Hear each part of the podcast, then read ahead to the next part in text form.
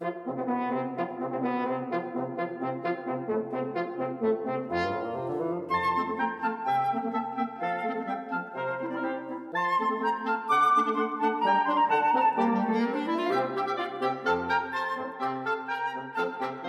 个话一讲，声音听出来，应该就知道我又回到录音室录音了。我心里想的是，这个防疫的一些细节，如果大家都彼此注意做得好的话呢，那应该问题就会比较小一点。那至少我进来录音室的时候，层层关卡都无止境的消毒，然后量体温啊，这些应该要注意的事情，我觉得都有做到的话，应该还是可以把一些危险性降到低一点。但当然了，这里本身在移动的时候呢，也得要尽量。不要造成自己的危险，或者是别人的危险。这个撇步应该大家都不需要再去提醒哦。但如果疫情瞬息万变嘛，大家都应该也会有点心理准备。就如果万一又还是严重的话，我应该又会躲回车上录音了吧？啊，我今天呢要讲一个小故事。这个小故事其实应该是有两个版本的。那这个小故事发生在我自己身上。反正我的听众们应该都知道，我讲的都不会是那种很浩大、很剧烈的东西。就在四月初的时候呢，那个时候其实台湾还没什么太大疫情嘛，大家几乎都是如常生活。那顶多就是在该注意的地方要做注意的防范，比方说戴口罩啊什么的。那时候我跟家里的人呢，我们就做了一个小旅行，在某个周末呢，去了宜兰一趟，住了某一家行旅。那这个行旅其实不是很奢华的，不是什么很花钱的。但是它是由一个当地已经是有一段时间的知名建筑接手过来做运营的。我觉得他做的设计呢，以我们自己本身设计人来看的话呢，就还是有参考跟学习的价值。那也就是因为它的那个场所，那它那个设计方式可能有参考这种江南陵园的这种做法。那讲到江南陵园，大家应该就算没研究，也大概心中会有一些画面，也就是可能会有一些小小的。蜿蜒的路啊，或者是还有水池啊，然后跟自然真建筑结合，也就是说，它在整个建筑环境上面呢，它不会是一个独栋的房子，它会像小聚落的那种概念上去延展，也就是这边一栋，那边一栋，这边一群，那边一群，然后变成是可以把它想象成整个呃行旅，它就是一个每个园区的延展，所以我们从门口 check in 的时候呢，要去。我们自己住的房间，他还会用那种高尔夫球车帮我们把行李跟人载过去。那其实用走也不会特别累啦，那是因为跟我妈妈走嘛。那家里有长者，行动当然就是希望能够更舒服更好啊。那就当然在路上我们就会看到照的这个景啊，还有它所有的这些建筑物外观，还有它整个动线设计。那我们 check in 之后呢，当然就去别的地方开车，到晚上然后才回来，也就有点累了嘛，就回去各自的房间休息。哦，我是自己住一间房间的。大概九点多的时候呢，我就已经先洗好澡，就开着电视看嘛，然后还顺便滑滑 iPad。我说闲暇的周末时光啊，我后来就好像隐约听到外面有一个像那种怎么说，有一个频率很固定的声音，有点像那个球鞋在地板摩擦那个“啾啾”给乖的那种声音，或者是一种。像那种高音频的那种警报声，比方说“啾啾”，可能有些那种侦烟还是啥的，它的频率的声音特别奇怪。我就在想说，这是外面的警报是什么故障了吗？然后本来想说不以为意嘛，一般而言我们人不会去管太多这种闲事，我就继续看电视，就是划我的手机跟 iPad。其实久了，你就有点习惯这个频率在你耳边的时候呢，其实你就稍微有点忘了它的存在。等到我回过神的时候，发现十一点多了，那个声音还在，然后就开始觉得有点纳闷。然后后来我就想说，不管，我就把门打开好了，我就从房间出去外面。那我刚刚不是说它的饭店设计并不是一整栋的吗？也就是因为它都是呃分散式的一栋一栋的做法，所以其实你房间门打开，外面就是走廊，面对的其实就是阳台。它的走廊就是一个阳台的概念，所以你就面对户外了。我想说，我要去找那个声音来源是什么？那个声音来源还是持续的在啾啾啾，因为你想说，这里不大可能是球鞋在摩擦那个地面的，因为你要么就是要橡胶地面，要么就是室内这种已经打蜡的这种木地板，才有可能会发出这种声音。一出门外听到的时候，你就先排除这个可能性，因为。它显然不是从另一个室内传出来的声音，这声音变得比较清楚，但是有点遥远。后来我就再仔细听，就发现，哎，也有点没有像警铃。就它这个声音呢，其实不难辨认。就发现哦，这应该是鸟叫声。只是这个鸟叫声怎么频率这么固定，然后声音又不会有改变？我就想说，哦，那应该是要来查一下。然后当晚呢就跟朋友在对话的时候呢，我就把手机拿到外面去让他听这个声音，然后说：“哎呀，你是以前没听过是不是？这是夜莺啊，就是有时候大家俗称的那个暗公叫。我必须承认，我以前真的没听过。它还不是一个非常罕见的动物。平常我们在外面玩啊，还是干嘛的？怎么没听过呢？但是那个时候我当然还是觉得有点存疑啊，就是没有办法完全百分之百相信说这个就是夜莺的叫声。然后因为它叫得太久，频次又太高，但当然有碍于我当时对于夜莺这种生物的理解实在太少，所以它叫了这么久，我实在是觉得很奇怪。然后跟朋友聊天聊着聊着呢，我就发现已经到半夜，半夜一点多，我发现它竟然还在叫，然后这个声音呢就越来越大。但当然也不至于大到一个程度，就是好比说就已经在我门口叫，只是他的声音，我理解应该是确实有点逼近了。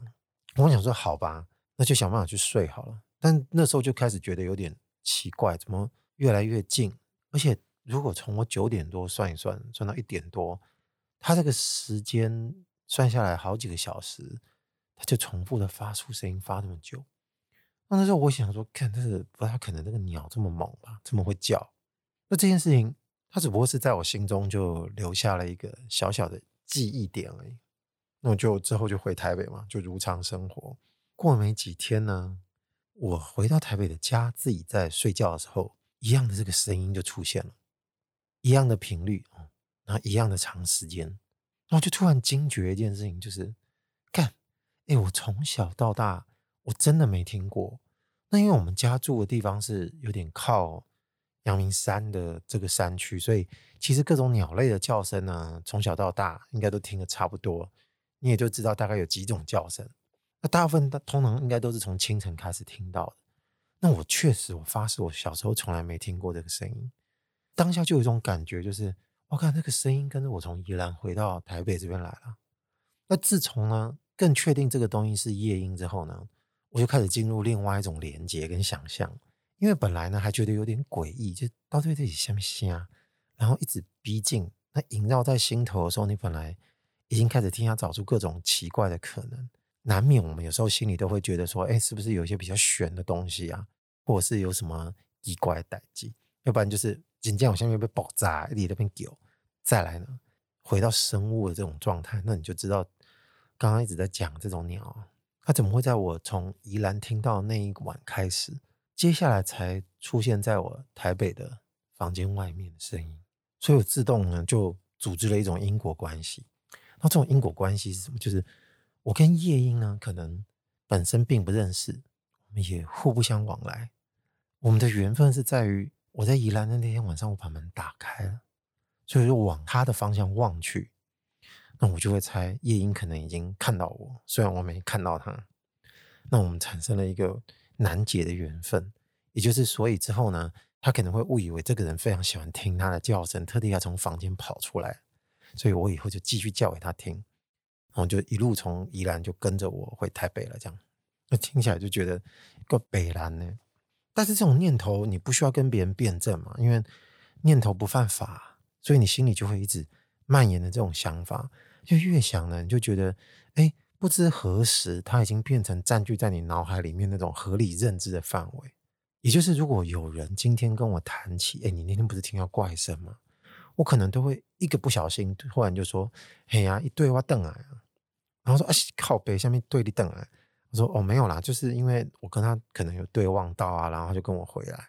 当然了，我刚讲那几句话，可能后面几句就吐不出嘴了，因为你可能知不知道，这听起来就有点凶悍嘛，这个不大可能。”但是如果没有人跟你对话的情况下，你自己又坐在那边想的时候呢，你会自动把它连接起来，然后你就相信呢，这种召唤跟这种感应的事情呢是真实存在的。诶，这个感应存在一个很奇妙的各种解释，比方我刚刚讲这种版本是夜莺自己误会了我，就他叫起借两就爱听啊。啊，其实我刚刚就啊早，我觉得你不要再来吵了，我觉得神烦了。好，这是一种粗浅的关系。那比较更奇怪的关系，是我经过这部分的思考之后呢，又窜出另外一种新的念头，也就是呢，你跟动物之间可能常常会有一种心电感应，就是干你越不希望它怎样，然后就越偏要怎么样。我当然并不知道动物那一端的脑袋在想什么，你知道，就他可能会理解到，哎，你就给我，我就拼命逼近你。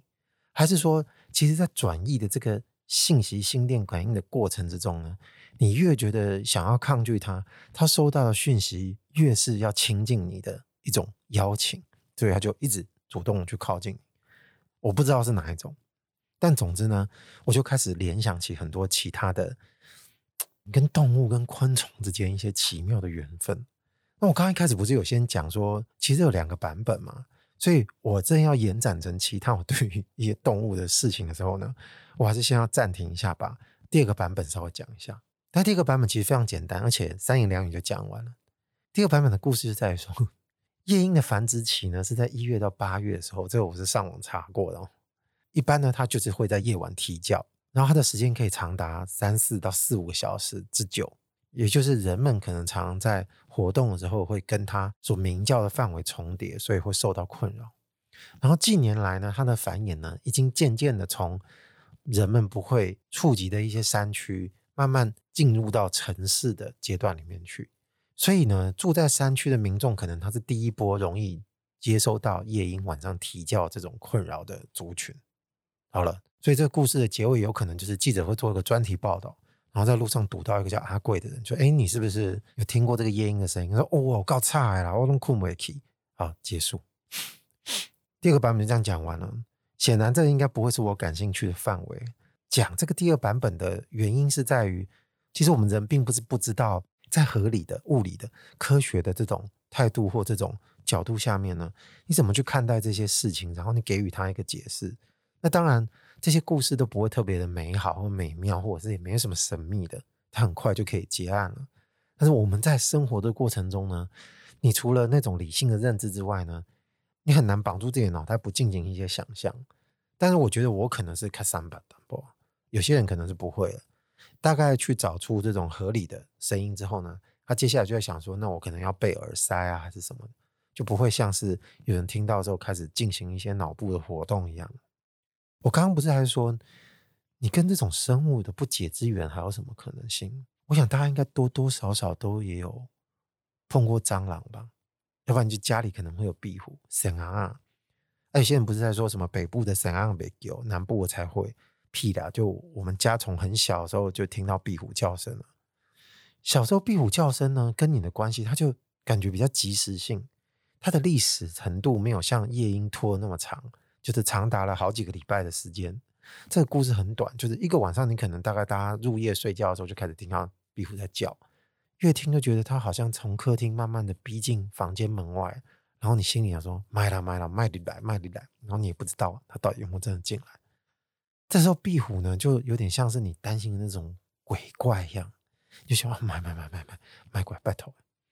同样的事情就像发生在蟑螂，你可能看到它。存在那个地方的时候，可能第一个反应就是会唰掉，然后有些人可能会尖叫。我觉得尖叫应该是不分男女的，就是垮掉的惊。然后我想说，拜托不要过来，或者是我要去打他，我要去干嘛的时候，你会发现常常有一种感觉，就是这一只小强，他跟你心中的心愿常常就事与愿违。看就说妈呀，卖鬼，然后就冲过来，然后就啊，这样。我刚叫的有点大声哦，这个过于传神也不是很好了。有一次最激烈的是，我也是这样跟我朋友，有一次我们在东区哦，我还跟你讲在哪里哦？你知道东区在那个忠孝东路跟东华南路的交叉口，那不是有四个三个堂啊吗？然后有一家店是日本来的，就是服饰间生活杂货店，叫 Nico and。你站在那个路口，站在那家店的前面，当然已经跟那家店无关了。你往市政府的方向走，就是你在忠孝东路上面哦。住在台北的人可能稍微可以想象我说的那个位置，走没几步路呢，你过了一家 Seven Eleven 之后呢，再过一个小巷口，你就会到一个公车站。那个公车站我可能会请大家稍微注意一下，那附近有花圃啊什么的。其实那个地方蟑螂还蛮多的，所以请大家没事呢，就还是不要坐在那个花圃边好了，因为你跟蟑螂的距离可能就是像跟人与人接触一样的亲密哦。然后那天呢是有点阴雨天，我们那边等公车的时候聊着聊，就发现哎，看，我说哎，你看那个坐着花圃旁边的人，在旁边有只蟑螂在爬，就在那个花圃旁边爬，说会不会爬到他身上？然后我说我们要不要跟他讲？然后就正要想说要不要跟那个人讲说，你稍微站起来好了，不要离蟑螂太近的时候，那蟑螂突然就爬到树上去了，因为它那个树干的颜色是浅的，蟑螂就哦哦几条嘛，你就看得很明显，我们就。话题就终止，我们全部都是一直目标就在那只蟑螂，说：“哎、你看它爬爬爬，爬到那个树枝、树干上，然后爬到树叶。”然后我朋友突然就说一句话，他说：“他等一下应该会飞过来。”就没想到两三秒钟，那个蟑螂就朝我们这个地方飞过来。它飞过来的时候呢，我们当然下一次就就躲，好险没有真的飞到我们身上，就是只是从我们的旁边的区域掠过。那可能有些人可能。比我们靠得更近，所以就会更害怕。那那个时候，我心里第一个反应是什么？你知道吗？因为他那个时候说出这样一句话，然后他还说他大概猜得到蟑螂会怎么做。那当然，如果以我们刚刚说那种简短版本的故事来看的话，那这种讲一定觉得是凶悍嘛嘛，这该底后来呢？但是他飞过来那一刹那，我们人是怎么反应的呢？至少我是这样反应，我心里就想说：你拜托你叫不要过来，你叫不要过来啊！他说：“为什么我 叫他跟他沟通啊？你为什么那个当下你是相信 他是能够叫他不要过来的？那当然啊，打个龙眼一忽然垂里面讲了，就说我就感觉得到他会怎么做。但是朋友的说辞呢，他的意思是这个蟑螂他没有办法跟他对话，他只是猜得到他的行动，所以说也没有所谓能够释放信息叫他怎么样或不怎么样。而且如果综合我刚刚前面讲，就是如果他偏要怎么样的话。”那他一定是跟着你对着干，所以如果我们能跟他沟通说，哎，你要不要就先不要过来，你就待在树干上好了，那他一定就是会冲过来。但是我朋友他说他的能力仅止于就知道他可能下一步要怎么做，因为他自豪于他的直觉很准。但这件对我最大的感触是他飞过来那个当下，我为什么会直觉的又逃向所谓这种类似迷信的这种怀抱，你知道吗？莫非这种召唤就对我而言是一直没办法？它无时不刻存在在我们这种人类认知的某个环节上吗？只不过是说，哦，跟蟑螂啊，跟其他你比较容易害怕的蜘蛛、拉牙还是壁虎比起来，夜莺这样的鸟类，可能你会觉得至少它会朝可爱的方向去嘛。然后我跟它产生这个缘分的故事呢，也蔓延的比较久，就不只是当下一两分钟的事情，或者是。一个晚上的事情而已，但是你就会觉得这些事情可能好像就被你划过同一类。如果你真的跟这些东西心电感应的话呢，那到底你有没有办法真的跟他做成一种沟通？那我觉得我凡人是不行的。我稍微要说一下一部电影，这个时候这个电影的例子又来了，一样就常听我故事的人，如果你不想爆雷，那你就往后滑个大概几分钟哦。这个电影叫《鬼店》。那是一部经典的恐怖电影，应该是八零年代初的，杰克尼克逊主演的，大导演史丹利库柏力克拍的，没有办法隐藏我对这部电影的赞誉跟喜好。但是今天我就不提他的拍摄手法啊、气氛什么的，说不定以后讲到别的故事，他可以旁征博引的时候再来讲。我在讲的就是他的故事的一个情节而已，就很简单。那也许这个，因为我没看原著啦，所以我不知道。说不定本来史蒂芬金写这个故事桥段的时候，其实是一样的哦。英文片名叫《Shining》，Shining 可以解释为什么？就是闪耀。大家一般讲 Shining，可能指的就是闪亮吧。但是他可能做了一些比较有意思的延伸，他就说这是一种心电感应。那故事从前面开始呢，就是杰克尼克逊他们一家人啊，本来谈好了一个条件，然后爸爸是作家嘛。他们跟一个在山区的饭店讲好了，要帮他们做冬季的看守员，因为冬季雪太大了，他们是不可能营运的，所以每到冬季就会关闭，一直到春天才要开启。那这段时间呢，就必须要有人常住在饭店里面去做一些基本的维护，免得会出问题。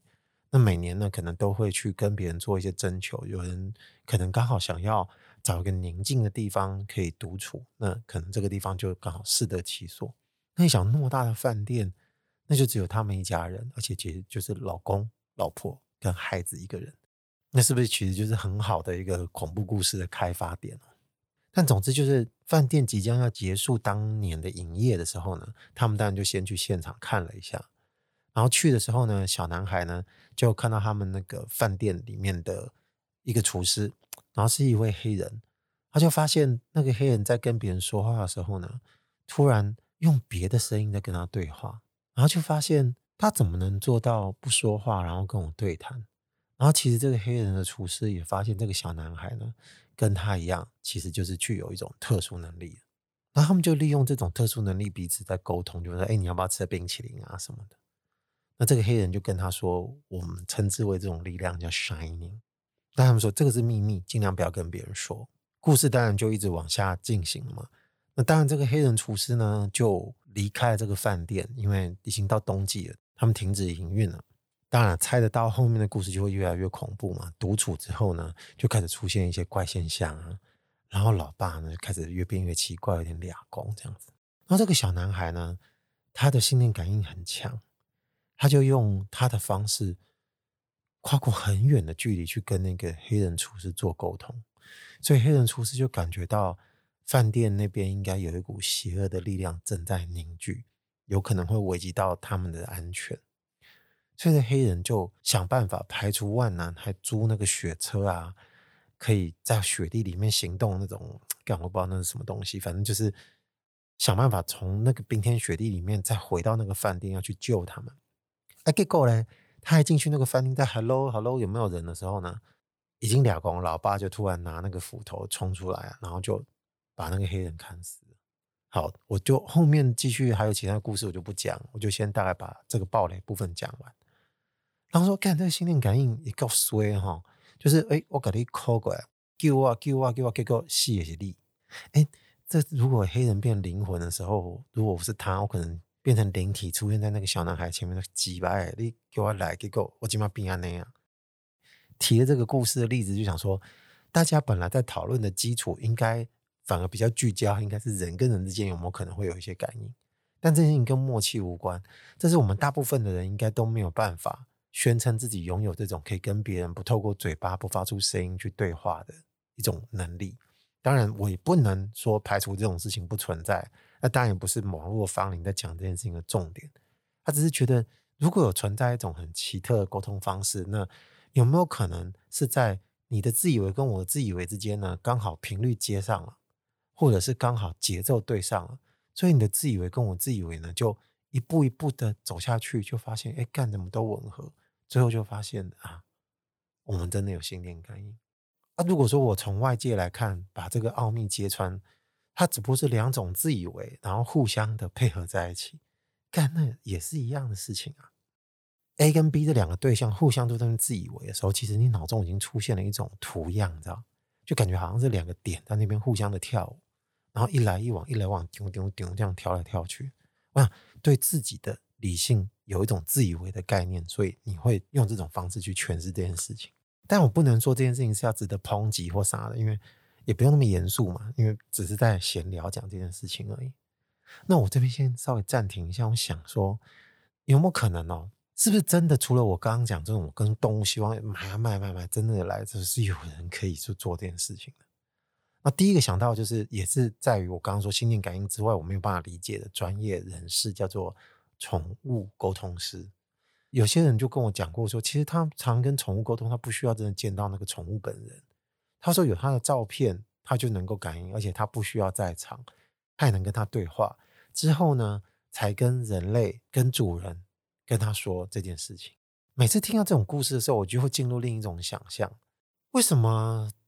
总是没有办法有人是跟动物有办法做这种心灵上面的沟通的时候呢，同时跟人也可以。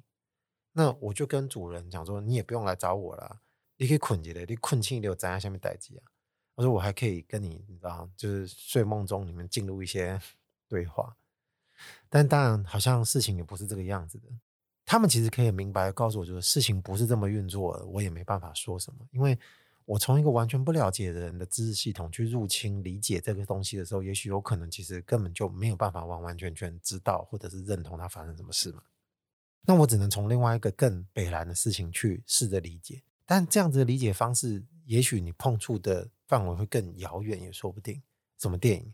就刚才讲了一个那种听起来很酷炫的鬼电之后呢，对不起，就是你看大家都知道，就是怪异杜立德，因为以前艾迪墨菲演的，我没记错，他好像有拍两集吧。他就是可以跟任何动物沟通的。那但电影就把它转译成动物也是讲人话，当然就转译给我们观众听嘛。那那能不能有个怪异杜立德帮我们解决这么多事情？那哎，这个你可不可以跟蟑螂说一下？就是我们真的很讨厌你们，你们麻烦全部都离开好不好？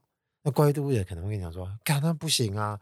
蟑螂那么多啊，他们这种没有办法活在人的世界里面，要不然全部都来我家。”因为这个生物它活在这个地方的时候，它的概念就还是有它自己的想法。我今天不管那个夜莺哦，会这么觉得说是不是人家带我来带爸爸，还是只不过是碰巧就是有别只夜莺刚好在我们家这边开始慢慢出现了，然后相逢自是有缘嘛。但当然，你可能 看到拉牙或蟑螂的时候，你可能没办法这么沉着的说出这句话。所以你遇到这些东西的时候呢，其实你第一心里就还是希望不要过来，不要过来的时候，其实我们一直在试着跟他对话。但当然，如果是某些动物，它的智商是具有呃某个程度的，然后它的五官呢也跟你能够进行一些互动跟沟通的时候，如果是猫或狗，要不然就是鸟哦，鸟可能比。猫狗，我们的认知上而言，互动应该它几率会比较低嘛，所以你可能可以跟它传达一些你希望它要或不要的讯息，难度当然就会降低。但你今天如果面对的是一只蟑螂，你真的根本就不知道它的眼睛在哪，你怎么跟它对视？但通常的是它看得到你嘛，所以如果没办法好好沟通的时候呢，我又怕你，那第一个方式呢，就是先把你处置而后快，这是最常见的方式。所以如果我聚焦在某个让你特别没有办法容忍的。生物或物件身上的时候呢，这时候你可能就不需要去讨论什么慈悲心，在那个一瞬间沟通未果，那你可能就是一定要让他死。那更不用讲，在这个时代已经根本就不需要讲那个一瞬间或那一秒钟的事情了，因为你就不会跟他沟通了。看到他，我不管他是不是会想要看到我就躲开，我也要把他揪出来，把他杀了。那大概只有我们当然知道说有一些。非常注重他的信仰，就是不能杀生的呢。那他可能会想办法把蟑螂抓起来，然后往外丢，或者是把它处置到一个看不到的地方。所以，如果真的硬要套这个感应跟沟通的时候呢，在你初见面的那个相逢的一刻呢，你可能对他惧怕会比较多。但是，如果你拿起杀虫剂或者是拖鞋的时候，你要跟他对峙，你就会发现情势有点逆转了。你对他打的时候呢，你没有发现，你们好像又进入了某种沟通的默契，就是他要杀我，我要逃，不要杀我，拜托救救我。其实我都觉得这种痛快的情节，它都比较利落干脆。我看到你，我被和你死，我都你不会过来，我惊个被死。这段时间的僵持呢，就除非是很难找到他躲在哪个地方，所以折腾我很久，要不然的话，其实这件事情应该快速解决就会了事。那如果你把这个过程用慢动作慢慢拉长去看的时候，他们没有办法去做到，就是我真的去找出那只夜莺在哪里。这等一下我要先讲，就我不是要去击杀它，而是要去好好看要怎么去想办法让它不要再发出声音。但显然应该是无效的啦，因为不大可能会有人因为这件事情，然后搞出一个如创业般那种激烈又伟大，而且发现又很实用的方式，可以把它赶走。但我相信，如果你执着的话，应该是可以找出一种很好的方式。因为现在，如果你上网稍微查一下这种新闻或曾经发生的故事，都是会有的。就是都市里面大家被夜莺里面吵到不行，然后大家就想说算了，多包涵一点。但说到这个故事的时候，我当然不不免就会对自己感到，就是说哎，你的知识还是蛮匮乏。就是听了那个声音那么久，然后你前面自己内心剧场演了那么久，你才知道原来这个是夜莺这种鸟类。就比方说杀虫剂这个东西呢。它应该也是经过我们人类历史的演进，慢慢研究任何药品啊，然后哪些毒性对我们人体有害或无害，才研发出来的嘛。所以今天如果你单纯只是为了要让夜莺不要再来吵你的时候呢，你可能最后就会选择说，不如忍受一晚，忍受两晚，以后就慢慢变成它的 ASMR 也可以。但我心中的想法是这样：如果以后呢，还有类似其他的事件，但它没有这么神秘的话，就是它距离跟我比较近。不会真的看不到的时候，是否也许我可以再采取另外一种跟他缘分互动的方式。我觉得我们可以有很多自己认为的一些直觉或心电感应，类似心电感应的事情是可以去执行的。只是你有时候还是需要靠一些验证的方式去确定。比方说，我跟一个人好久没联络了，我确定是不是他的心跟我的一些想法是不是还同步呢？远距离的恋人也好，或者是说长久多年没有联系的老友也罢，但你有时候常常讲说，哎，多年不见了，哎，你怎么变那么多？我们的想法也没办法靠近了，就干嘛呢？就是疫苗的事情也没有办法有同一个意见，或者是说，哎，这么多年不见了，没想到我们的想法还是那么一致，真好。如果说放大这种感应的解释的话。那也许我们可能其实每个人多多少少都有点人类的那个杜立德在里面，只不过是才能高或低，就沟通的程度高或低，或者是领悟的程度高或低而已。最后节目就奉上，我当时听到那个啾啾叫声音的时候，我用手机录下来。夜莺跟我们的啾啾心电感应，网络上的芳邻，我是阿贵，拜拜。